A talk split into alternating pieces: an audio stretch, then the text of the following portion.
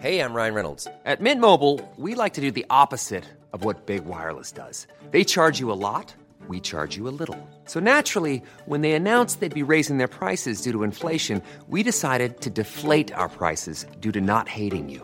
That's right. We're cutting the price of Mint Unlimited from $30 a month to just $15 a month. Give it a try at mintmobile.com slash switch. $45 upfront for three months plus taxes and fees. Promo rate for new customers for limited time. Unlimited more than 40 gigabytes per month. Slows. Full terms at mintmobile.com.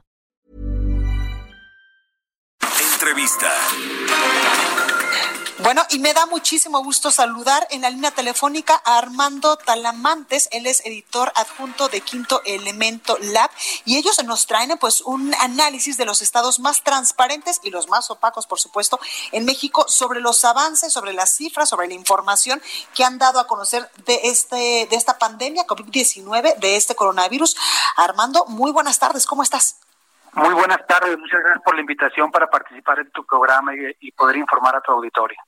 Oye Armando, hay estados que sí están siendo sumamente transparentes en decirnos pues cuántos casos confirmados de coronavirus tienen, cuántos sospechosos que están haciendo para combatir esta pandemia y hay otros estados que se están guardando sus cifras. Sí, justamente de eso trató el trabajo que publicamos esta semana en Quinto Elemento Lab. Eh, hicimos una comparativa entre toda la información que estaban ofreciendo de manera puntual y detallada los 32 estados en el país. Eh, descubrimos entonces que había 27 estados que sí estaban informando en menor o en menor medida eh, cómo evolucionaba el avance de los contagios a nivel municipal. Eh, y hay otros cinco estados que se estaban reservando esa información.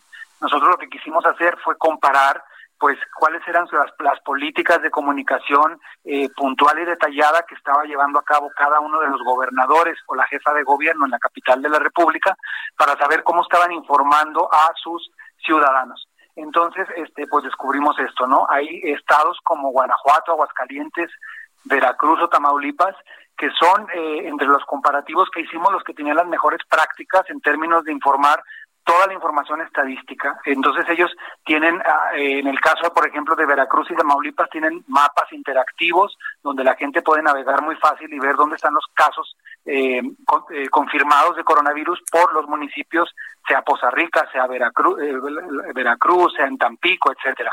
En el caso de Aguascalientes o de Guanajuato, ellos también ah, publican gráficas para ver cómo ha estado evolucionando la epidemia en los distintos municipios de Salvatierra, Silao, León, Guanajuato, Aguascalientes, etcétera. Entonces, eso se puede saber. En el polo opuesto, pues descubrimos que había estos cinco estados que no estaban informando de una manera puntual. Es el Estado de México, la Ciudad de México, Querétaro, Tlaxcala y Yucatán. La buena noticia es que después de este reportaje Querétaro ya se abrió. Entonces ellos ya están eh, informando de una manera muy puntual dónde y, y, cómo se están acumulando los casos en el, el, estado de Querétaro. Los otros, el Estado de México, la Ciudad de México, Tlaxcala y Yucatán, todavía siguen cerrados. Yucatán empieza a abrirse un poquito, pero todavía no del todo.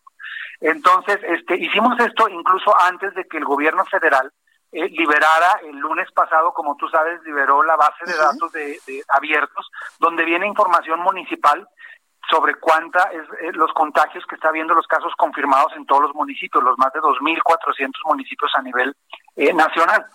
Entonces, eh, afortunadamente creo que es un paso en la dirección correcta el hecho de que la Secretaría de Salud Federal haya empezado a liberar estos datos que a su vez se los proveen justamente los gobiernos estatales. Todos claro. los gobiernos estatales conocen y saben dónde están los casos en cada uno de sus municipios. Esa información ellos la recopilan y se la dan a la Secretaría de Salud y la Secretaría de Salud a través de la Dirección de Epidemiología o el subsecretario López Gatel nos lo informa cada noche a las 7 de la tarde, como tú sabes. Entonces, eh, pero esto no sustituye el, el hecho de que la, la, Secretaría de Salud haya liberado esta base de datos, no sustituye lo que cada estado le está informando a su población. Por eso es importante que los gobiernos estatales, llámese Durango, Nayarit, Jalisco, Zacatecas, Sonora, estén informando de una manera muy puntual a través de sus medios digitales, también análogos, por supuesto, a través de radio y televisión, pero es importante que a través de sus medios digitales, 24 horas del día, las estadísticas estén disponibles para que cualquier ciudadano pueda consultarlas, ¿estás de acuerdo? A través de Totalmente. las redes sociales, etcétera. La gente tiene que saber dónde y cuándo hay, hay estos contagios. Hay algunos estados que informan incluso más. Ellos te dicen cuántos, no nada más cuántos contagios hay, sino te, te dicen cuáles son las edades promedio de los pacientes, te dicen si tuvieron enfermedades preexistentes o no, cuántos de esos pacientes requirieron de hospitalización o no. Entonces te dan este, este, este grado de detalle. Desafortunadamente, pues hay estados como el Estado de México, Tlaxcala o Yucatán o la propia Ciudad de México que se están negando a informar con esa con esa grado de, con esa exactitud. Oye Armando, ¿y, y, y tú qué lectura le das, por ejemplo, a que haya estos estos estados donde no están siendo sumamente transparentes en el tema de informarnos, pues cuántas personas hay con COVID-19, cuáles son los rangos de edad? ¿Será que no quieren alarmar a su población, que no quieren crear pánico o qué lectura le das tú a esto? Es, es correcto, eh, eso que dices es justamente lo que ellos nos decían. Nosotros tuvimos la oportunidad de hablar justamente con las secretarías de salud de estas entidades que se niegan a revelar esta, este grado de detalle en la información y justamente ellos eh, eh, argumentan sobre todo tres razones. La primera es, como dices, no crear pánico o caos en la población. La segunda es que ellos no quieren quieren evitar que haya discriminación contra las personas que lleguen a estar contagiadas en ciertos municipios. Y la tercera es porque ellos dicen también que si revelan la ubicación geográfica de dónde están estos casos, ellos estarían violando la información confidencial o privada que tienen las personas. Eh, esto eh, son los argumentos que ellos ofrecen. Obviamente contrastan, es una diferencia del cielo a la tierra respecto a lo que hacen estados como Aguascalientes, Guanajuato o Veracruz.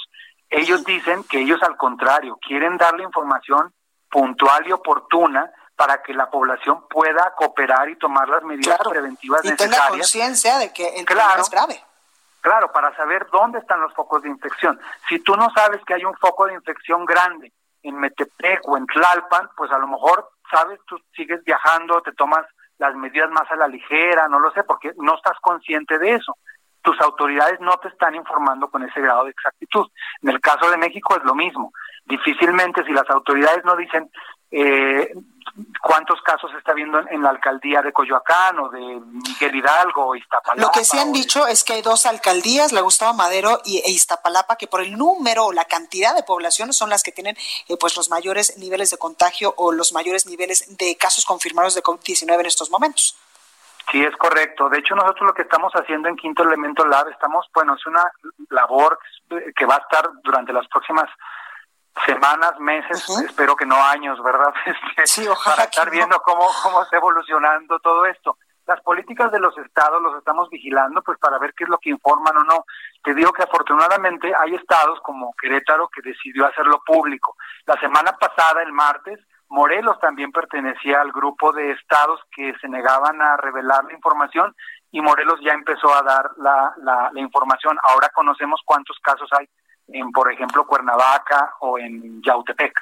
Entonces vamos a estar revisando esto para ver qué es lo que hay y, y, ver cómo, cómo se está comportando pues la evolución de la epidemia en, en, en todas las localidades y las ciudades y municipios que componen el país. Por supuesto, Armando Talamantes, eh, editor adjunto de Quinto Elemento Lab, muchas gracias por esta información, por esta comunicación. Recuérdanos dónde podemos eh, pues checar estos datos que ustedes eh, pues han elaborado pues para informarle a la gente exactamente pues cuáles municipios y cuáles no tienen los mayores índices de, contagios de COVID-19.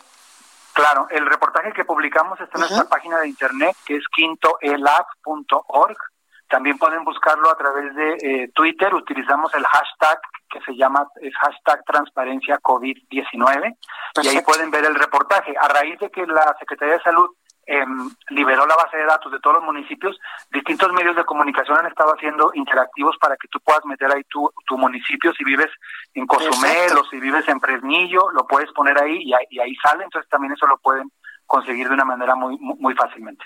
Totalmente, pues ahí lo tenemos Armando, muchas gracias y es que información es poder y en estos momentos información sobre el COVID-19 es el poder más grande que tenemos los mexicanos para saber pues eh, dónde pueden estar estos focos, dónde no y tener por supuesto las medidas eh, extraordinarias en algunos casos o las medidas necesarias en otros para evitar el contagio y la propagación de este coronavirus. Muchísimas gracias, buenas tardes. Gracias. Ever catch yourself eating the same flavorless dinner three days in a row? Dreaming of something better? Well, HelloFresh is your guilt-free dream come true, baby. It's me, Kiki Palmer. Let's wake up those taste buds with hot, juicy pecan crusted chicken or garlic butter shrimp scampi.